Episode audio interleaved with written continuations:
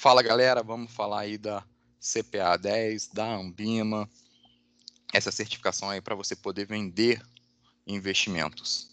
A Ambima ela tem o objetivo da contínua elevação da capacidade técnica dos profissionais, ou seja, você é, ter capacitação para conseguir vender, capacitação técnica, você ter conhecimento sobre os principais produtos de investimentos oferecidos no sistema financeiro nacional. É, entender padrões éticos de comportamentos a serem adotados para melhorar a relação com os investidores, ou seja, a confiança do investidor, e é, estimular a concorrência leal, a padronização de procedimentos e a adoção de melhores práticas do setor para melhorar essa relação de confiança com o investidor. A prova são sete temas, vamos falar hoje do Sistema Financeiro Nacional e vamos falar também da ética, regulamentação e o API, que é a análise de perfil do investidor. Beleza? Vamos lá, vamos lá. O que é o Sistema Financeiro Nacional? É o módulo 1, corresponde de 5 a 10% da prova, o que dá de 3 a 5 questões. O que é um sistema? O sistema é um conjunto de órgãos, né, de subsistemas, de mecanismos que interligados fazem com que é, tudo funcione. Exemplo, o sistema de carro tem um sistema de combustão, de partida, de direção, de freio, e tudo isso faz com que o carro funcione da melhor maneira possível. E o que é um sistema financeiro? São uma sequência, uma,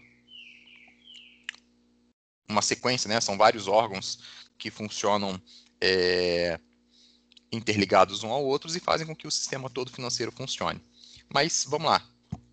O que é fazer esse sistema financeiro funcionar? É, são dois tipos de serviços que o, o sistema financeiro nacional ele gera. Que o primeiro é a prestação do gerenciamento de recurso. Prestação de serviço de gerenciamento de recurso. Um. E a intermediação financeira. Dois. O que é o um? Gerenciar recurso. Gerenciar recurso é gerenciar dinheiro. Quando falarmos de recursos, vamos falar de dinheiro. Então, gerenciar recurso, aqui embaixo, ó, é você disponibilizar meios de pagamento, transferência e arrecadação de tributos. Você paga um título, o dinheiro vai para quem emitiu. Ah, fui na internet, comprei lá uma roupa lá da loja X. A loja X emite um boleto para você, você vai, paga, ela recebe o dinheiro e manda o produto para você. É, serviço de custódia de valores, bens e títulos. O que é custódia? Sempre que a gente ouvir falar na, na prova sobre custódia, vai falar bastante, é guarda. Então, guarda de valores, dinheiro, bens e títulos, joias, títulos, ações. Então, o sistema financeiro permite você guardar dinheiro. Você vai lá na boca do caixa do banco e fala assim, banco, ó, quero guardar meu dinheiro aí. E aí você guardou o dinheiro, você tem que movimentar ele. Como é que você movimenta ele? Com cheque, cartão de crédito, cartão de débito. Então, é, disponibilizar meio de pagamento é a terceira forma de a gente gerenci gerenciar recurso. E a quarta forma, disponibilização de seguros para diferentes finalidades, automóvel, viagem, vida, saúde. Então, o banco ele pega o dinheiro de todo mundo, guarda lá, tem uma partezinha que ele separa para pagar é, sinistro, né? Caso aconteça alguma coisa da pessoa bater de carro, alguém vier a falecer, ou tiver algum problema durante a sua viagem. Então, falamos do primeiro, que é gerenciar recurso. Então, quando fala de gerenciar recurso, você pensa em movimentar dinheiro, tirar o dinheiro da pessoa 1, levar para a pessoa 2 e pagar seguro também. Agora vamos falar da intermediação financeira. Intermediação financeira a gente fala bastante na prova. Intermediação financeira é quando a gente pega o dinheiro de um agente superavitário e passa para um agente deficitário. O agente superavitário é aquele cara que está com dinheiro sobrando, consegue guardar dinheiro. E o agente deficitário é aquela pessoa que está precisando pegar dinheiro. Então, pensando numa contabilidade, vamos lá, o cara superavitário, ele ganha 10 mil por mês, ele gasta 7 mil por mês, sobra 3 mil todo mês do salário dele. Então, ele está com uma uma contabilidade positiva, então ele é um agente superavitário. Ele está guardando 3 mil por mês. Já o agente deficitário é aquele que está gastando mais do que está ganhando. Então ele vai precisar pegar um dinheiro emprestado para poder controlar é, esse fluxo de caixa dele. Então, como que vai funcionar? o agente superavitário vai chegar na instituição financeira e vai depositar o dinheiro dele. A instituição financeira vai prometer para ele é, uma contrapartida, que é o quê? O pagamento de uma rentabilidade. Olha, deixa seu dinheiro guardado aqui que eu vou te pagar uma rentabilidade. E o agente vai, passar, vai pegar esse dinheiro do superavitário e vai passar para o deficitário. Vai fazer assim, deficitário, olha só, você está precisando de dinheiro, né? Eu tenho esse dinheiro aqui, ó. Toma aí para você, regulariza suas contas aqui, paga o que você está precisando pagar, e aí você vai me pagar um juro em cima desse dinheiro. O deficitário vai pegar esse dinheiro, vai pagar os juros para a instituição financeira, e a instituição financeira vai pegar uma parte desses juros e vai pagar para o agente superavitário como rentabilidade, juros.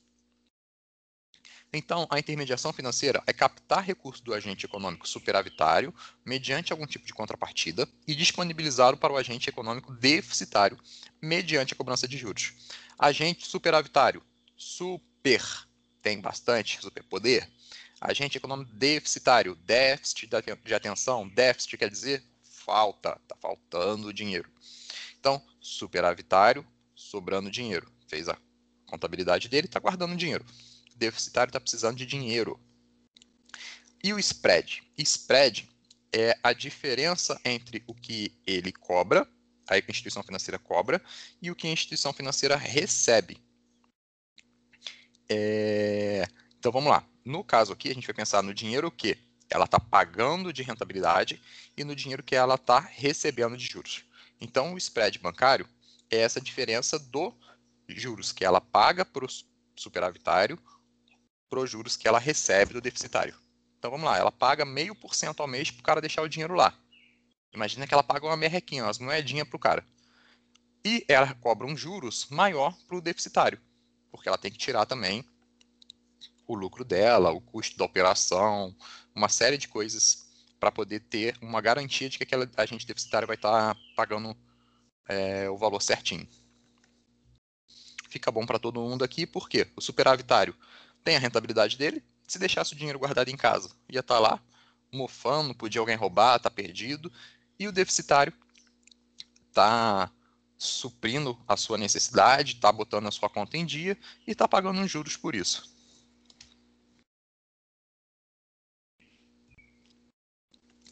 Aí vamos pegar o sistema financeiro nacional e vamos estudar qual é a estrutura desse sistema financeiro nacional.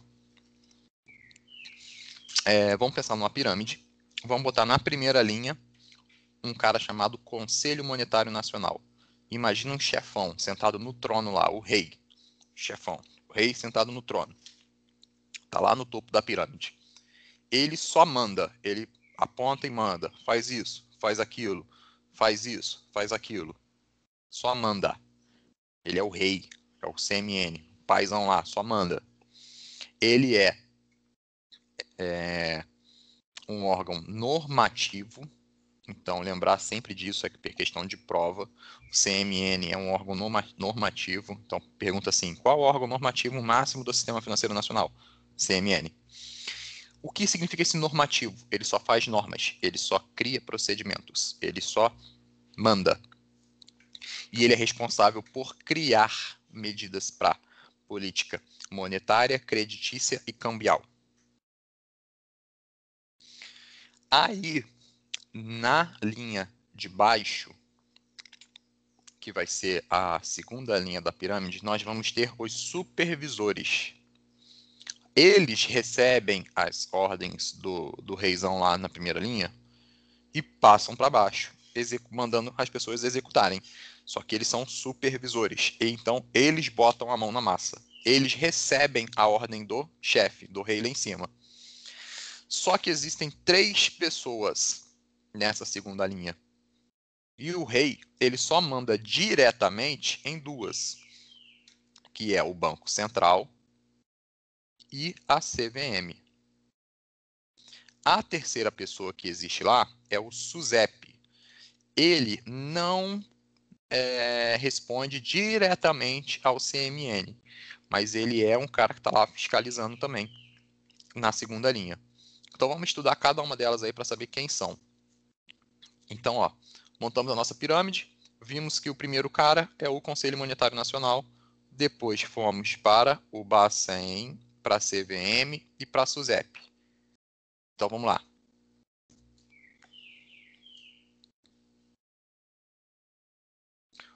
Bacen.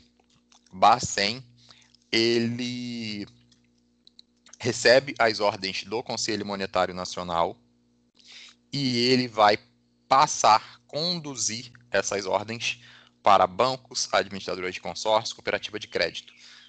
Grave essa palavra, conduzir. O Conselho Monetário Nacional cria, o Bacen conduz. Então, o chefão rei lá criou, o Bacen conduziu. Show de bola? Depois, a CVM, imagina um homem ou mulher, Bacen homem, CVM mulher. A CVM, ela recebeu as ordens do CMN e ela vai conduzir essas ordens para a Bolsa de Valores e Bolsa de Mercadorias Futuros, ações, que são valores mobiliários. Então, sempre que na pergunta ou na prova tiver alguma coisa liga, ligados a valores mobiliários, você vai lembrar dela, da CVM. Sempre que estiver falando de banco, instituição financeira, você vai lembrar dele, do Bacen. E o SUSEP. SUSEP é aquele cara que está lá, está nesse triângulo aí também, mas ele não recebe a ordem do, do chefão lá do CMN.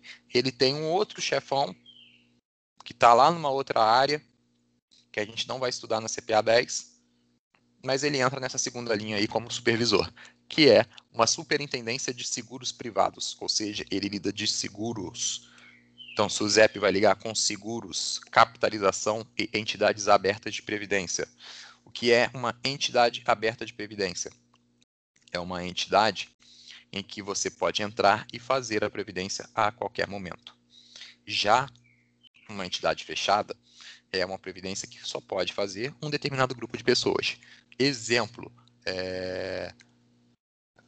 previdência de funcionário do Itaú. Só quem é funcionário do Itaú pode fazer. Ou previdência de funcionários da CSN. Só a previdência de funcionários da CSN pode fazer. Então, ela é fechada porque ela é restrita a um determinado grupo. Não é todo mundo que pode fazer. Também chamados de fundos de pensão. Funções do órgão normativo do CMN ele quem vai cair na prova. Ele, a função dele é criar normas e políticas que regulem a conduta dos agentes do sistema financeiro nacional. Então, ele é o chefão, ele que manda tudo lá. Só lembrar da pirâmide e lembrar que o CMN é o rei que está só mandando, está apontando o dedo para a CVM, falando assim: ó, você faz isso, isso, isso e isso, para valores imobiliários. Ele vai chegar para o Bacen e vai falar: você, Bacen, faz isso, isso, isso e isso para as instituições financeiras, para as cooperativas de crédito. Então vamos lá, ó. É, ele é o órgão deliberativo máximo do sistema financeiro nacional. O que quer dizer esse deliberativo máximo? Deliberar é botar em discussão e depois uma votação. Exemplo, é... existe um grupo de 10 pessoas aonde está sendo discutido se é melhor asfaltar uma rua ou deixar ela em paralelepípedo. Cada um vai dizer o pró e o contra de uma opção e no final eles vão deliberar, vão botar em votação qual opinião é melhor e aí qual tiver mais votos vai ganhar. Então, órgão deliberativo máximo quer dizer que eles estão é, deliberando, estão conversando sobre melhorias para o sistema financeiro nacional, estão botando em votação e estão vendo o que é melhor. O CMN ele é o responsável pelas diretrizes, ou seja, pelos dizeres, pelas normas da política monetária, creditícia e cambial. Política monetária money, dinheiro, quer dizer o quê? Quer dizer que é, quer dizer referente à circulação de dinheiro. Emite papel moeda, ou seja, nota de dinheiro. Não emite papel moeda, segura papel moeda. Creditícia, libera empréstimo, restringe empréstimo, aumenta a taxa de juros, abaixa a taxa de juros. E cambial, dólar está subindo, bota o dinheiro para o dólar recuar um pouquinho, ou é, deixa o dólar continuar subindo. Então, CMN é o rei, é o chefão lá, só manda. E compete a ele é, a fiscalizar a função do Bacen e da CVM, ou seja, ele aponta o dedo e manda o Bacen fazer isso, isso, isso, isso. Ele aponta o dedo e manda a CVM fazer aquilo, aquilo, aquilo. Grava na prova que o Bacen e a, C, é, e a CVM são órgãos supervisores que recebem a ordem do CMN. Então, CMN manda, Bacen CVM executa quais são as funções do CMN? Autorizar a emissão do papel moeda. Papel moeda aqui é nota, cédula de dinheiro.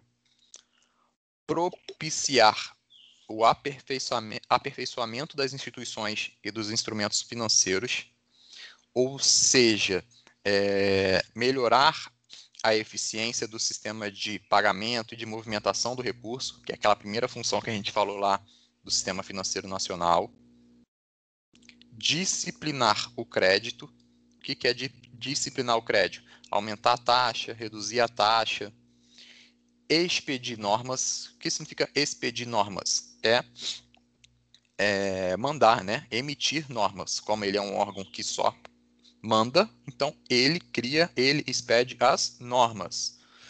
Definir o percentual e a forma de recolhimento do compulsório aqui, ó, gravar que ele está definindo o percentual. Quem vai receber o compulsório é o Bacen. Então, CMN define, Bacen recebe. E regulamentar as operações de redesconto e de empréstimo. É, pulando para o próximo quadro, eu vou só falar sobre o, re, o compulsório. O que é o compulsório? Compulsório é o seguinte: financeira aqui e o Bacen aqui. A instituição financeira, quando recebeu o dinheiro do investidor lá, do cara aqui, vamos supor que o cara botou 100 mil reais na instituição financeira.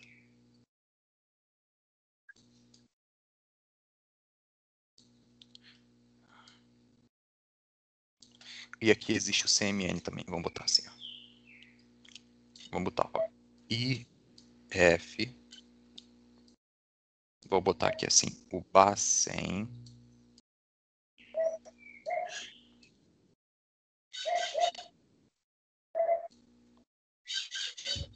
E aqui o CMN.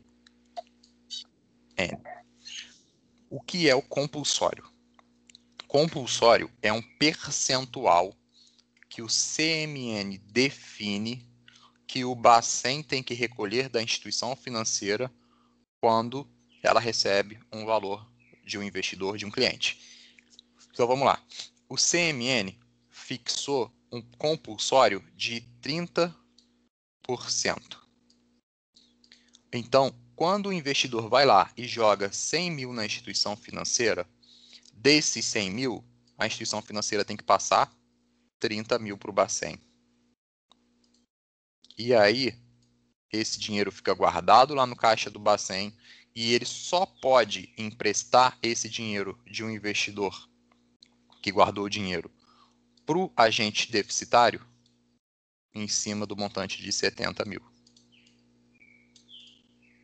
Então, o cara botou aqui 100 mil na instituição financeira, a instituição financeira ela tem que pegar e jogar 30 mil no Bacen para servir lá como o percentual do compulsório, e aí só 70 mil que ela pode pegar e emprestar para o deficitário ou para os agentes deficitários. Se o CMN tivesse botado compulsório a 10%, o investidor ia botar os 100 mil na instituição financeira, a instituição financeira ia pegar desses 100 mil, 10 mil ia jogar para o Bacen e 90 mil ele podia emprestar para o investidor. Isso daqui, o, o CMN, ele faz esse percentual do compulsório para quê? Para aumentar ou diminuir o dinheiro que está sendo emprestado. Então, é uma política creditícia essa daqui. Então, a gente não precisa entrar a fundo na política creditícia, mas eu estou falando só para você entender o que é o compulsório. Então, ó, quando quer uma pergunta na prova para você, é, quem define o percentual do compulsório, você sabe, define é o CMN. E quem que recebe o compulsório é o Bacen. Visto isso, vamos seguir aqui agora para o para a estrutura do CMN.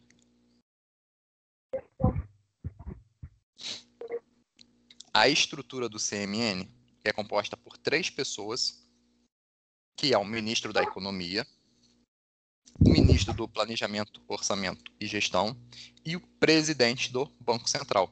Então, dentro do CMN, que é aquela primeira linha que a gente estudou lá na pirâmide lá, que é o chefão, o cara que só manda, existe três pessoas, que é o ministro da Economia, do Planejamento, Orçamento e Gestão e do Banco Central.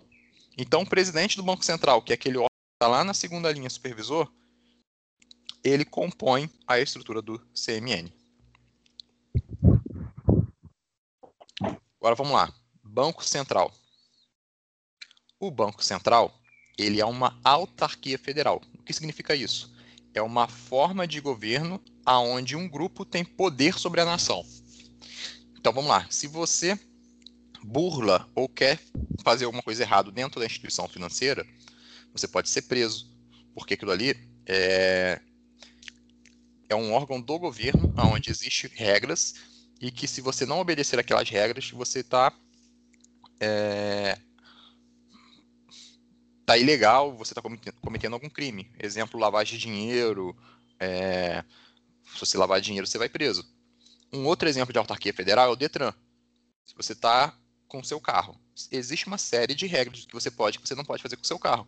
Se você bebe e for dirigir e você for parado numa blitz do Detran, você vai, vai, ser, vai perder a carteira. Ou seja, é, existe uma entidade do governo que tem um poder sobre o que você pode ou não fazer.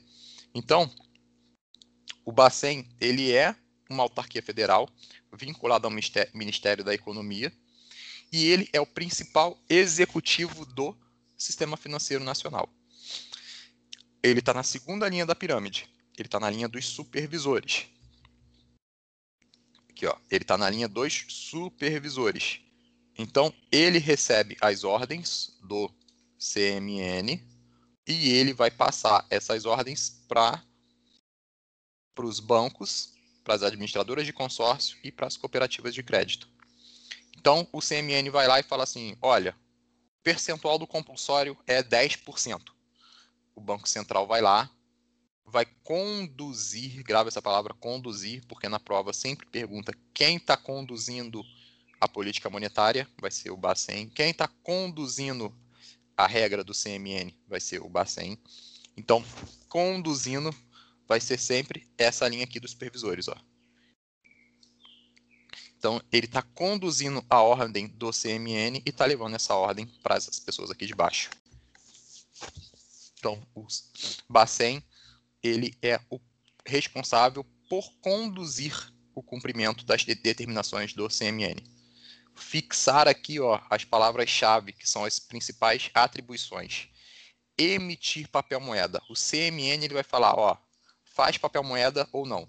Faz papel moeda? Então, o Bacen vai lá e faz a, o papel moeda. O CMN mandou o percentual do compulsório. O Bacen vai lá e vai receber o compulsório. O CMN mandou realizar operação de redesconto o Bacen vai lá e realiza. O CMN foi lá e mandou a política monetária creditícia. O Bacen vai lá e vai conduzir. O CMN deliberou, ele botou em votação qual era a melhor taxa para a Selic meta, aí o Bacen vai lá e via Copom ele define, determina, determina a meta da Selic. CMN foi lá e falou qual vai ser a norma para é, política monetária cambial. Aí o Bacen vai lá e efetua o controle de todas as formas de crédito e de capital estrangeiro. Ou seja, Só gravar que o Bacen ele vai estar tá sempre agindo em função de alguma norma que o CMN criou.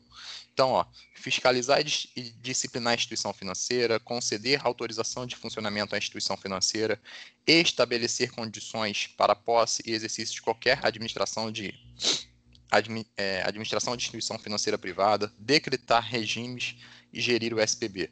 É tudo é, agindo, tudo ligado a uma ordem que ele está recebendo do CMN. E aí ele faz a, a comunicação né, com, com os, os executores, com os, os componentes da, da, da instituição, da, do Sistema Financeiro Nacional através de circulares, cartas circulares e comunicados. Isso aqui não cai muito na prova não, mas está no edital desse ano. Então, circulares são atos normativos no qual o Banco Central ele cria normas que foram regulamentadas pelo CMN, ou seja, ele só pega as normas que foram criadas pelo CMN e passa para para os operadores, que é o banco, a administradora de consórcio, instituição financeira. Cartas circulares, que são para esclarecer dúvidas das circulares, e os comunicados são qualquer tipo de comunicação. Então, circulares são as regras que foram criados pelo CMN e o Bacen está divulgando. Cartas circulares são para esclarecer as dúvidas e comunicados são qualquer tipo de comunicação. Composição do Bacen até nove membros, presidente mais oito diretores. Agora falar dela, associa o Bacen como um homem ligado direto ao CMN e ela a CVM, mulher ligada diretamente ao CMN sempre vai falar de valores mobiliários. Então, comissão de valores mobiliários é, uma, é um outro órgão supervisor do Sistema Financeiro Nacional. É um outro órgão supervisor que está junto com o Bacen recebendo as normas do Conselho Monetário Nacional só que não está mandando para a instituição financeira, está mandando para Bolsa de Valores e Bolsa de Mercadorias Futuros. Então, a CVM, que é Comissão de Valores Mobiliários, recebe a ordem do CMN e passa essa ordem para Bolsa de Valores e Mercadorias Futuros. Então, o Bacen está lá mandando, você, CVM, você vai fazer tal coisa para a sociedade anônima. E aí, a CVM, ela vai pegar isso daí e vai passar para a bolsa de valor. A composição é o presidente e até quatro diretores. E as atribuições dela. Já que ela está falando de bolsa de valores, ela está falando de ações. A ação é o que? É um pedaço de uma empresa. Se é um pedaço de uma empresa, vamos, vamos imaginar uma empresa aqui toda repartida. Ó um pedacinho disso daqui é uma ação. Você foi na bolsa e comprou um pedacinho desse aqui. Você virou um sócio dessa empresa. Só que você é um sócio anônimo, porque você tem uma posse dessa empresa, mas você pode optar por é, você pode optar por vender. Então, é, pode ser uma sociedade assim transitória. Por isso que é Sociedade Anônima SA. Se você tem uma empresa lá que é a padaria lá da, da esquina da sua casa, aquela padaria tem um dono e, e, ele é o sócio. Você não pode chegar naquela padaria e comprar uma ação do cara. Agora, na Bolsa de Valores, existem várias ações que têm as, a sua sociedade lá negociada, né? Então, a CVM ela vai regulamentar as matérias previstas na lei da SA, que é a Sociedade Anônima. Ela vai administrar os registros instituídos por essas leis, vai fiscalizar efetivamente o cumprimento das normas ligados a valores imobiliários, vai promover atividades de educação e supervisão ligados a valores imobiliários, estimular a formação de poupança e sua aplicação em valores imobiliários, assegurar o cumprimento de práticas comerciais equitativas no mercado de valores imobiliários, assegurar o funcionamento do mercado de capitais, investigar e punir, e punir é, descumprimentos quanto à regulação do mercado de valores imobiliários e proteger os investidores do mercado de capitais. Vai estar sempre ligado a valores imobiliários. Se não estiver falando valores imobiliários, vai falar mercado de capitais, que é a mesma coisa. Então, ó, ela está sempre executando norma do CMN relacionado a valores imobiliários. Mais fácil ainda. Caiu na pergunta da prova lá. Qual órgão é responsável por proteger investidores no mercado de capital? Se está protegendo, está agindo. E está falando mercado de capital, mercado de capital é um mercado de valor mobiliário. Então, CVM. É, estimular a formação de poupança e aplicação em valor mobiliário. Opa, aplicar em valor mobiliário. VM, valor mobiliário. Então, vou ligar esse VM a CVM. Caiu na prova valor mobiliário, você já pode associar a CVM. Aí vamos lá. Quais são os valores mobiliários? Para a prova da CPA 10 vai cair só ação, debenture e fundo de cotas, fundo de investimento. Todos os outros aqui não caem na prova da CPA 10. Então vamos lá, ó, um resumo rápido. O que é uma ação? É uma parte do capital social de uma empresa em que você comprando você se torna um sócio dela. Você é, está compartilhando o lucro futuro daquela empresa. Aquela empresa não tem dívida com você. Quando você compra uma ação, a empresa não gera dívida, ele gera uma sociedade. Então, é, você comprou uma ação, a empresa não te deve nada, não tem risco de crédito. Debenture aí você já está comprando uma dívida da empresa. A empresa está te dando um papel que significa um empréstimo. Você vai lá e bota um dinheiro na, na empresa, a empresa tem que te pagar aquele dinheiro de volta. Diferente de ação, a debenture tem o risco da empresa não pagar, que é o risco de crédito. A ação não é empréstimo, é uma sociedade. A debenture é um empréstimo que você fez para a empresa e a empresa tem que te pagar de volta. E fundo de investimento é um fundo que é, o dinheiro que você bota lá, você está aplicando em vários investimentos diferentes. Vamos falar disso melhor lá no módulo 5 e no 6. Na terceira linha do sistema na segunda linha do sistema financeiro nacional, mas não respondendo diretamente ao CMN, mas fazendo parte do sistema financeiro nacional que a gente estuda para a prova da CPA 10, que são estes órgãos aqui. Opa, deixa eu arrumar essa linha aqui.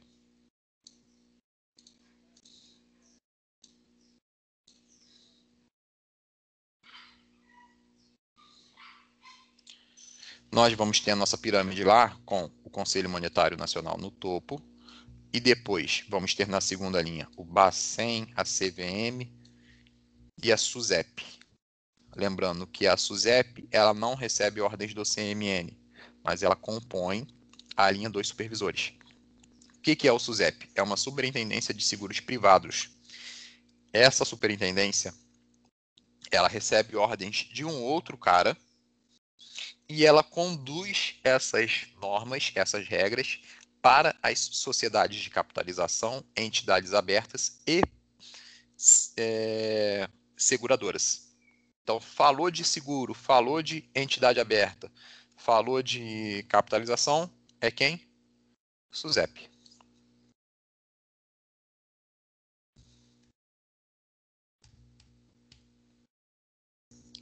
Então, a SUSEP, ó, autarquia federal vinculada ao Ministério da Economia, com o objetivo de controlar e fiscalizar o mercado de seguro, previdência complementar aberta, capitalização e resseguro diferente do Bacen e da CVM, ela não responde diretamente ao CMN. Ela responde a um outro cara, que é o Conselho Nacional de Seguros Privados, mas esse cara não cai na prova da CPA 10. A composição é o superintendente e quatro diretores. Atribuições da SUSEP: fiscalizar seguradoras, é, entidades de capitalização e previdência aberta atuar no sentido de proteger a captação da poupança e sua é, e seu uso, né, através das operações de seguro, previdência aberta e, previ e capitalização. zelar pela defesa dos interesses dos consumidores, promover o aperfeiçoamento das instituições e dos instrumentos operacionais, promover a estabilidade do mercado sob sua jurisdição, zelar pela liquidez. Então, falou de SUSEP, falou de seguro, previdência aberta e capitalização. Depois, a gente pensa na Ambima. Só que para pensar na Ambima, a gente vai voltar lá naquela estrutura do sistema financeiro nacional. Pensa lá na, no, no, CMN, aí na linha de baixo, Bacen, CVM, SUSEP, na outra linha lá o banco recebendo ordem do Bacen, a Bolsa de Valor recebendo ordem da CVM, a Sociedade de Capitalização de Previdência Aberta e Seguradora recebendo ordem do SUSEP. Então essa daí é a nossa estrutura do Sistema Financeiro Nacional. Cara, mas e a Umbima? Você não está estudando para a prova da Umbima? Cadê a Umbima nisso daqui? A Ambima, ela não está dentro da estrutura do Sistema Financeiro Nacional porque ela não é um órgão estatal, não é um órgão do governo ela não está aqui para criar nenhuma norma estatal, para nem, criar nenhum procedimento do governo. Ela está aqui só para complementar tudo isso daqui. Ela veio para complementar, para completar a regulação estatal e não pode contradizer com ela. Então, questão de prova. A Ambima ela vem apenas para complementar a regulação estatal. Então, ela não pode sobrepor nem pode contradizer a mesma. E ela possui quatro funções. Quais são as quatro funções da Umbima? Informar, representar, educar e autorregular. Informar. A Ambima é a principal provedora de informações sobre o, sobre o segmento do mercado que representa. Produz e divulga é, relatório, estatística, ranking, estudos referência de preços e índices. Representar. Ela representa, por quê? Porque os funcionários ligados à Ambima, ou seja, das instituições financeiras que estão ligados à Ambimas, eles participam de fóruns, eles é, fazem questionamentos do que pode ser melhorado e levam isso daí para os chefões, para o CM, CMN, para ele poder deliberar sobre medidas para melhorar o sistema financeiro nacional a função de educar. Por que educar? Porque é através da Ambima que a gente está estudando para passar na CPA 10, na CPA 20 e está aprendendo tudo isso daqui para poder trabalhar da melhor forma possível, da forma mais ética possível, a fim de é, proteger o dinheiro do investidor, gerando uma relação de confiança com ele. E autorregular autorregular são os códigos de autorregulação e melhoras práticas.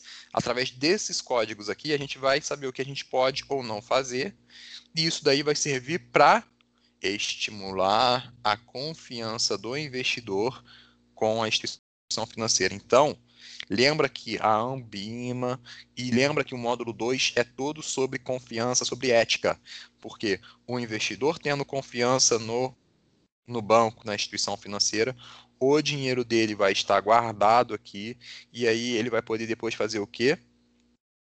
Ele vai é, deixar o dinheiro aplicado por mais tempo. Então vamos lá para o próximo agora.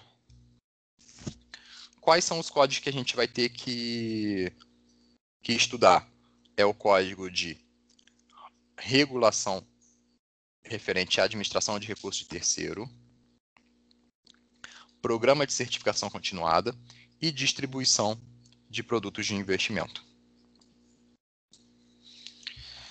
Administração de recursos de terceiro. A administrar o dinheiro do cliente, o dinheiro do investidor, o dinheiro do agente superavitário do agente deficitário. Programa de certificação continuada.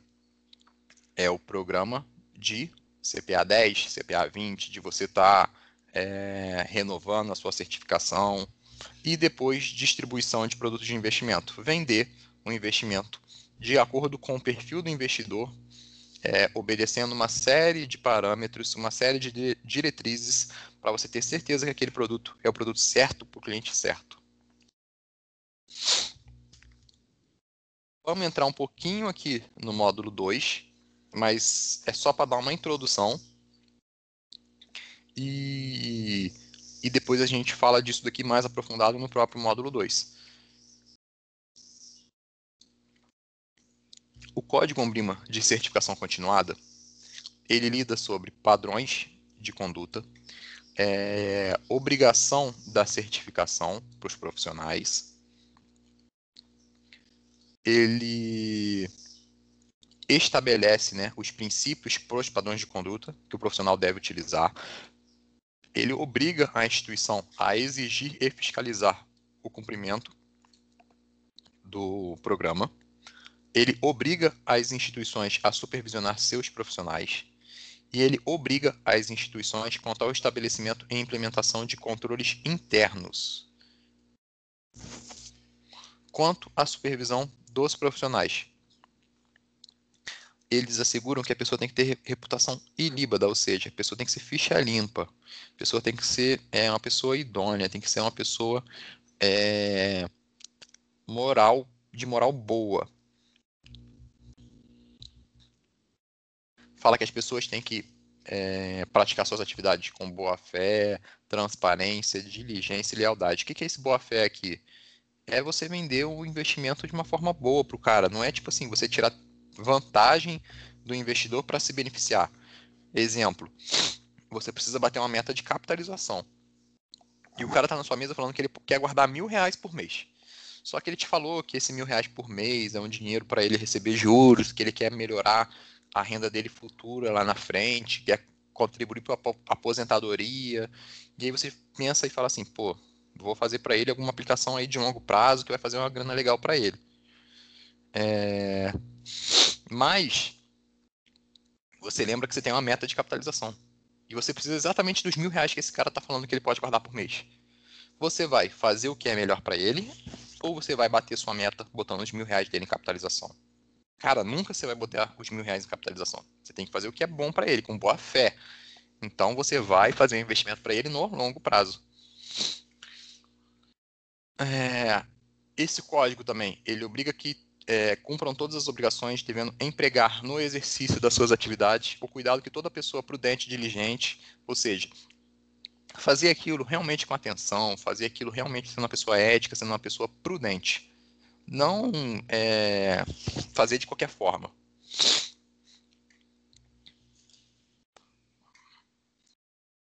É, não utilizar de práticas desleais, não utilizar a concorrência desleal, ou seja, você falar que o seu investimento de um banco é muito melhor que o do outro banco, e aí você engana, você fala besteira do outro banco, não. Um exemplo daqui é a poupança. poupança é igual em todo banco.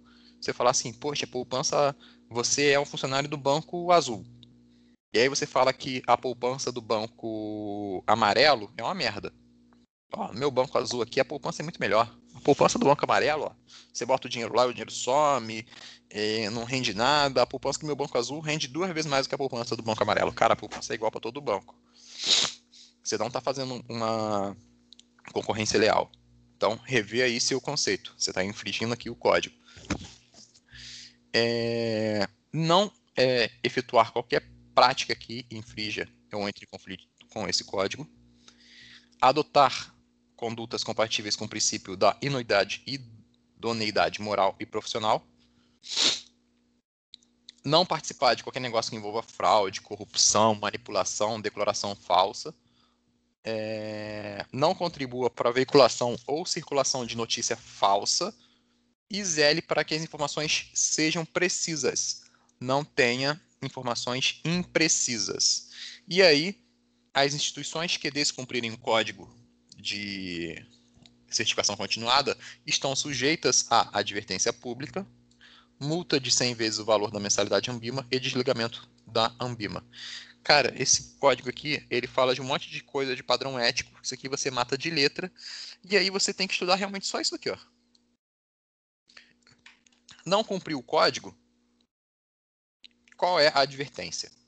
A advertência pública, multa de 100 vezes o valor da mensalidade da Ambima e desligamento da Ambima pensou tudo na ética lá referente à certificação continuada, referente à CPA, não cumpriu aquilo ali, toma lá, advertência, advertência pública, multa de 100 vezes o valor da mensalidade ou desligamento da Ambima.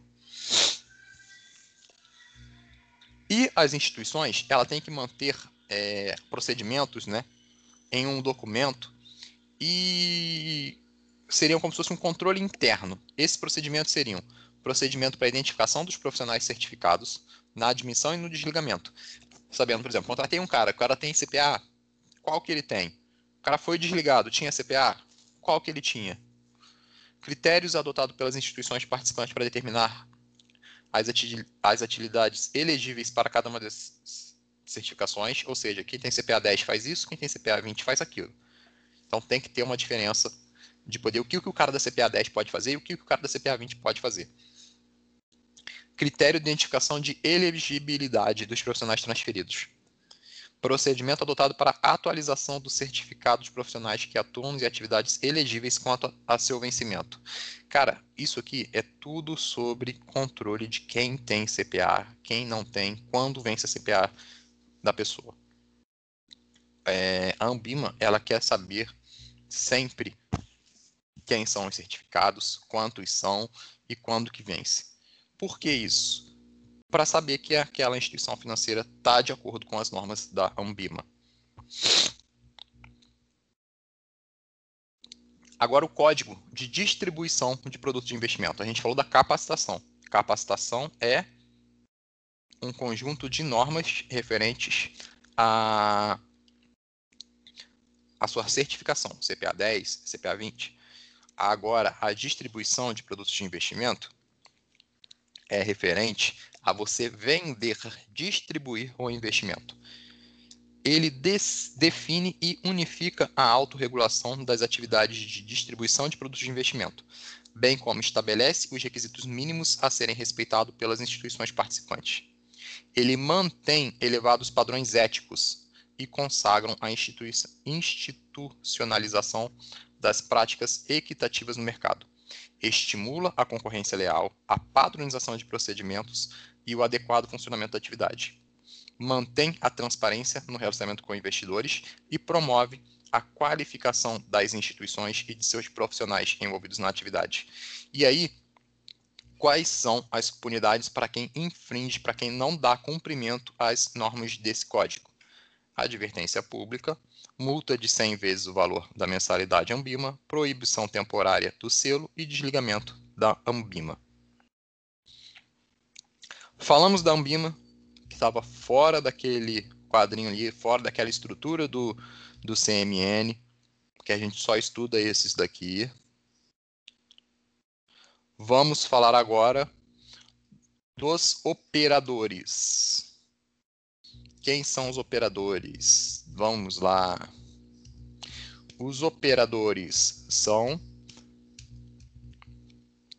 as instituições financeiras que recebem a ordem do Bacen. E quem são as instituições financeiras? Vamos falar aí de um deles, que são os bancos múltiplos. Banco múltiplo, o que é isso? Então, é um banco que tem mais de uma coisa. Já sabe que é múltiplo porque tem mais de uma coisa. Então, se ele é múltiplo, quer dizer que ele tem pelo menos uma carteira comercial ou de investimento, e aí ele vai ter outras carteiras. Beleza? Ele é múltiplo, então ele tem que ter pelo menos uma carteira de comercial ou de investimento. E o que, que é isso aí? Carteira. É, carteira é, é um nome que se dá né, ao tipo do banco. O banco comercial é o tipo de banco que faz tal, tal, tal coisa. Banco de investimento é o tipo de banco que faz tal, tal, tal, tal coisa. E assim vai indo. Então, para ele ser caracterizado um banco múltiplo, ele tem que ter pelo menos uma carteira comercial ou de investimento. Aí vamos estudar isso aí. O que é essa carteira comercial? O que é um banco comercial? Banco comercial, ele serve para proporcionar suprimento de recurso necessário para financiar a curto e médio prazo as necessidades do comércio, da indústria, da pessoa física e da pessoa jurídica.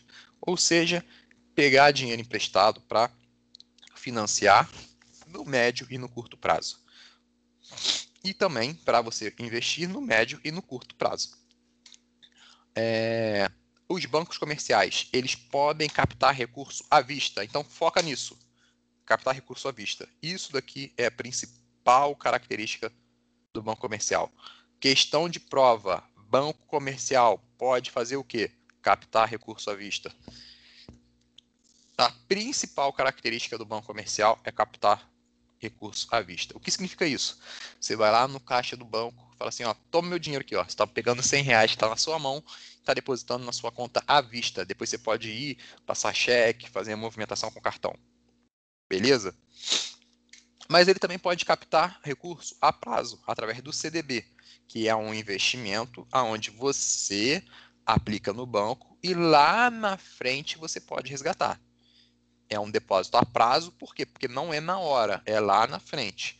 Já o depósito à vista, que é você ir lá e depositar, é um depósito à vista, pode movimentar a qualquer momento. Agora o banco de investimento. O que é um banco de investimento?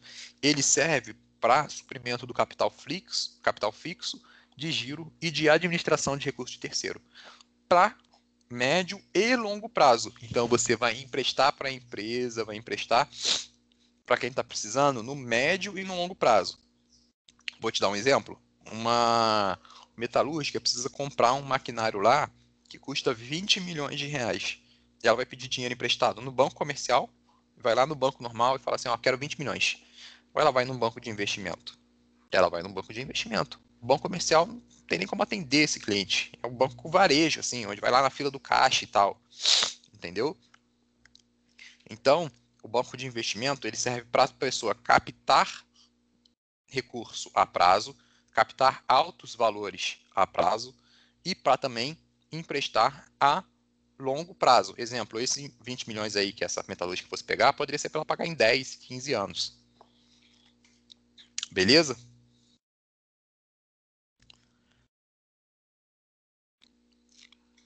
Agora a B3. Quem que é a B3? É a famosa bolsa de valores. Vamos voltar lá atrás naquele quadro, naquela estrutura do Sistema Financeiro Nacional que a gente fez. CMN na primeira fila, depois na segunda fila Bacen, CVM, SUSEP, na terceira linha recebendo ordem do Bacen, quem? banco comercial, banco de investimento, banco múltiplo, depois recebendo ordem da Comissão de Valores Imobiliários, vamos falar de quem? Vamos falar da Bolsa de Valores. Bolsa de Valores, famosa, famosa bolsa. O que, que é B3? Brasil Bolsa Balcão, Bolsa de Valores B3 SA. É um ambiente, é um sistema eletrônico onde são negociados valores mobiliários, ações. Pensa assim, a gente vai pensar em ações. Ambiente de bolsa busca a melhor formação de preço, uma vez que a bolsa divulga em tempo real as ofertas de compra e venda inseridas no sistema. Como é que é? A bolsa de valores é um sistema eletrônico onde tem lá ação, por exemplo, Petrobras, Petro 3, aí tem lá o preço dela, aí tem um livro de compra, quem está oferecendo preço tal, e um livro de venda, quem está oferecendo preço tal para venda. E aí esses preços de compra e de venda vão batendo e aí vão formulando um preço em tempo real. Então, quantidade de oferta e a quantidade de é, oferta de compra e oferta de venda. Vai fazendo um preço real. Então, na bolsa de valores, você vai lá, bota o preço da ação que você quer, você consegue ter o preço real de quanto está valendo ela. Ah, tô pensando em comprar uma ação do Itaú. Você vai lá, bota Itaú, preço do Itaú. Tô pensando em comprar uma ação da do Banco do Brasil, tá lá o preço. Pensando em comprar uma ação da Vale, quanto está valendo a Vale? Tem lá o preço dela e tem lá quanto que as pessoas estão pagando agora e quanto que as pessoas estão pedindo agora para vender. Então, a bolsa de valores é isso, é um sistema eletrônico que serve para negociar ações. Só que você investidor, você pode ir lá na bolsa de valores você vai lá em São Paulo, lá na B3, e fala assim: ó, oh, B3, quero tal ação. Não. Você não faz isso. A B3 é um sistema eletrônico e quem tem acesso a ela são as corretoras. E aí você tem que procurar uma corretora para poder aplicar na bolsa de valores. Então pensa você lá, investidor, quer comprar uma ação da Petrobras. Você está lá na bolsa de valores, ó, imagina a bolsa de valores, uma bolsa gigante, cheia de ações para vender. E aí você fala, pô, eu quero uma ação dessa, eu quero ação da Petrobras. A Petrobras está lá dentro. Você pode direto comprar ação da Petrobras? Não. Você tem que passar num negócio antes, que é chamado de corretora. Então você, investidor, vai na corretora, fala: corretora, quero comprar Petrobras. A corretora vai lá na Bolsa de Valores, pega a ação da Petrobras e te dá. E o procedimento contrário, você já comprou a ação da Petrobras, você não quer mais, você fala assim, cara, esse negócio aqui, não quero mais ser sócio da Petrobras. Você vai lá, você pode pegar e vender na Bolsa de Valores direto? Não. Você vai chegar para a corretora e falar assim, ó, corretora, eu quero vender minha Petrobras. Aí a corretora vai lá e chega na Bolsa de Valores e fala assim, olha, o cliente quer vender. Então, na hora da compra, você chegou, corretora, quero comprar a Petrobras. A corretora vai, te, vai ter o preço lá na bolsa. O preço é 15 reais. Aí você fala assim, corretora, quero comprar a 14,80. Aí a corretora vai lá e joga a ordem de compra a 14,80 lá na bolsa. Quando o preço da Petrobras chegar a 14,80, a corretora vai e segura para você. E aí, quando você faz a ordem de venda, você vai ter o preço real divulgado pela bolsa e você vai falar o preço que você quer vender. Aí a corretora vai lá e vai inserir esse preço de venda na bolsa. Beleza? Então, a corretora serve para operar com as ordens de compra e venda de ações na bolsa de valores. Porque o investidor não pode ir direto na bolsa de valores. Ele tem que passar por uma corretora. Então, quais são as funções da corretora?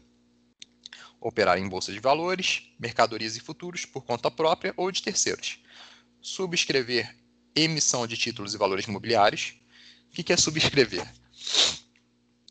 É colocar lá na bolsa de valores, né, para ser negociados. Porque uma empresa, quando quer negociar ações, ela pode chegar na corretora e falar: olha, você que vai negociar minhas ações, vai lá na bolsa e bota minhas ações lá. Compra e vende títulos e valores imobiliários por conta própria ou de terceiros. Encarrega-se da administração da carteira e da custódia de valores imobiliários. O que é custódia? É a guarda. Então, quando você vai lá na corretora e compra a ação da Petrobras, você sai com o papel da ação? Não fica num sistema eletrônico guardado lá para você, que é através do sistema eletrônico da sua corretora. E exercer a função de agente fiduciário. Agente fiduciário é agente que dá garantia. Ela dá garantia real? Não, tem várias garantias lá que a gente vai ver depois. Mas só gravar aqui, ela dá função de agente fiduciário instituir, organizar e administrar fundos e clubes de investimento, emitir certificados de depósito, ação e cédulas pirográficas de debenture, intermediar operações de câmbio, grava isso daqui, ó. Corretora pode intermediar operação de câmbio, isso aqui todo mundo erra. Tem um monte de pergunta que fala lá que a corretora faz, a pessoa fala assim, cara, isso daqui, isso não, não, não, não. Tá lá o câmbio lá, ó. Corretora pode fazer investimento em moeda estrangeira. Então, a corretora pode operar com moeda estrangeira. Operação compromissada, operação contra margem e praticar a compra e venda de metais preciosos. Depois, existe um negócio chamado sociedade distribuidora de títulos e valores imobiliários. Lembrar que a distribuidora e a corretora não possuem uma distinção. Então, tudo isso que a corretora faz, a distribuidora faz também. Depois disso daí, nós vamos estudar é, uma câmara de liquidação e custódia, que é um sistema que vem para reduzir o risco de liquidação. Câmara de liquidação e custódia é onde os ativos, os investimentos, são liquidados e custodiados. O que é liquidar um ativo? Liquidar é transformar alguma coisa em dinheiro. Então, sempre que a gente ver aqui na CPA 10 falando de liquidar, quer dizer transformar em dinheiro. Exemplo: é, você tem uma casa que vale 500 mil. Você tem os 500 mil na mão? Não. Você tem que vender a casa para ter os 500 mil. Então, a casa é o seu ativo. Você vai liquidar ela, você vai botar ela à venda. Quando você vendeu, você liquidou, você teve os 500 mil. Você tem um carro, o carro vale 50 mil. Você tem 50 mil no banco? Não. Você tem que botar ele à venda, você tem que liquidar ele para ter os 50 mil. Você tem uma ação, a ação vale mil reais. Você tem mil reais? Não. Você tem que liquidar ele para ter os mil reais. Você tem um CDB. Você tem 1.500 reais no CDB. Você tem 1.500 reais agora? Não. Você tem que liquidar o CDB para ter os 1.500 reais. Você tem 500 reais na poupança. Você tem os 500 reais agora? Não. Você tem que liquidar a poupança para ter os 500 reais. Beleza?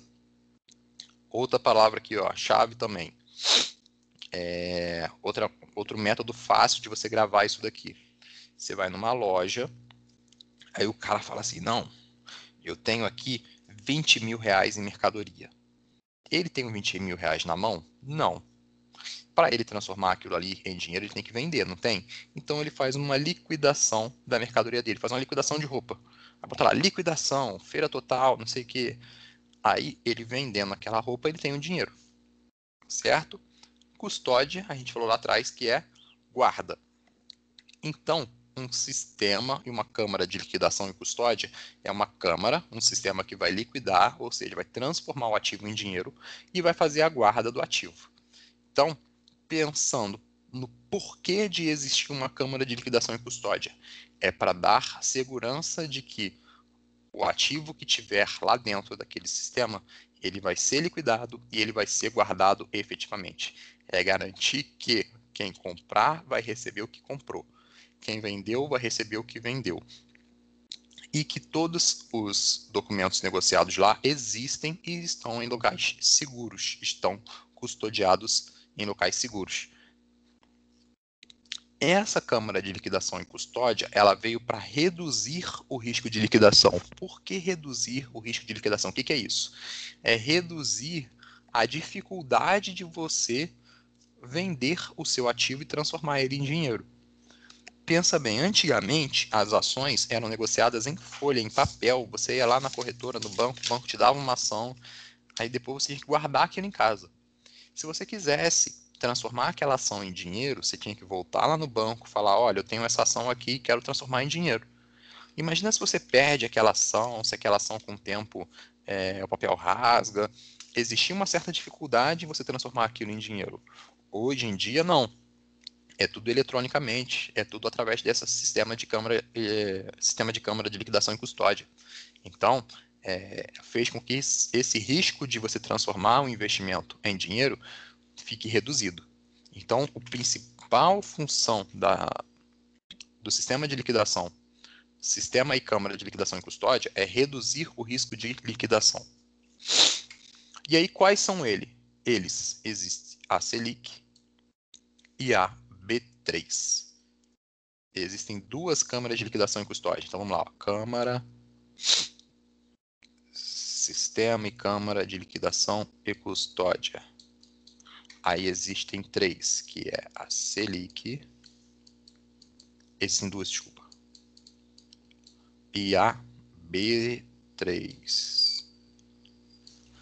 Então, sistema e câmara de liquidação e custódia, existem duas, Selic e B3. Quais são essas duas? Vamos falar primeiro da Selic. Sempre que a gente falar de Selic, a gente vai estar falando de título público federal. Então, Selic é a Câmara de Liquidação e Custódia, onde os títulos públicos federais são guardados, registrados e negociados, liquidados, transformados em dinheiro. E a B3 são onde os títulos privados e ações são guardados e negociados, liquidados. Beleza? Então falamos aqui da Selic e falamos aqui da B3. Agora vamos falar do SPB, que é o Sistema de Pagamento Brasileiro. Sistema de Pagamento Brasileiro SBP, SPB. Ele lembra aquela SBP, terrível contra os insetos. Aí você vai pensar assim, ó, o SPB é terrível contra o risco. Qual o risco? O risco de sistema. Por quê? Porque existe uma série de sistemas para você, para você transferir dinheiro e liquidar operações. Exemplo, você transferir um DOC, uma TED, é, você fazer um pagamento. Então, o sistema de pagamentos brasileiros é um sistema que faz com que o ativo seja transferido é, de uma pessoa para outra. E por que, que existe esse sistema?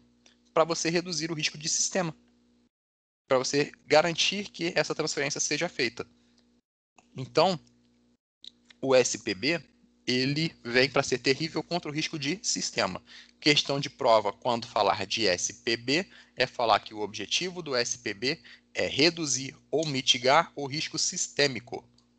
Então, ó, falou de SPB na prova, vai perguntar qual é a função dele.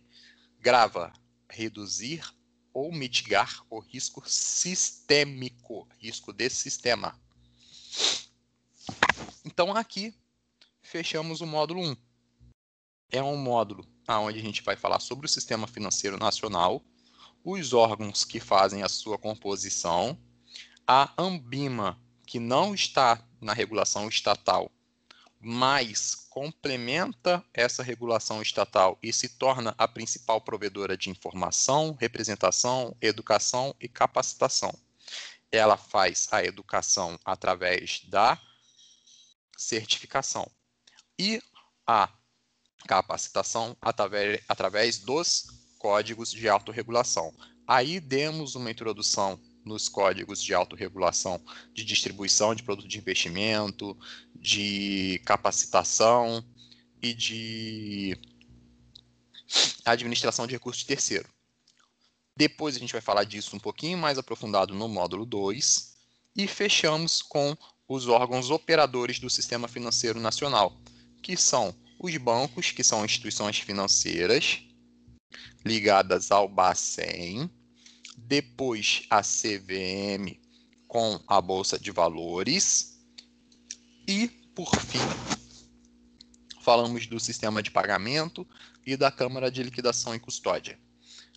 Gravar bem nesse módulo as funções do CMN, que é o órgão máximo normativo, depois do Bacen, CVM, SUSEP, depois os bancos, que é o banco múltiplo, banco comercial, banco de investimento, bolsa de valores e uh, o que cada um exerce dentro do sistema financeiro nacional. Beleza? CMN, o chefão, ele manda. Ele manda em quem? Ele vai lá e fala assim, ó, Bacen, você faz isso, você conduz isso, CVM, você conduz aquilo.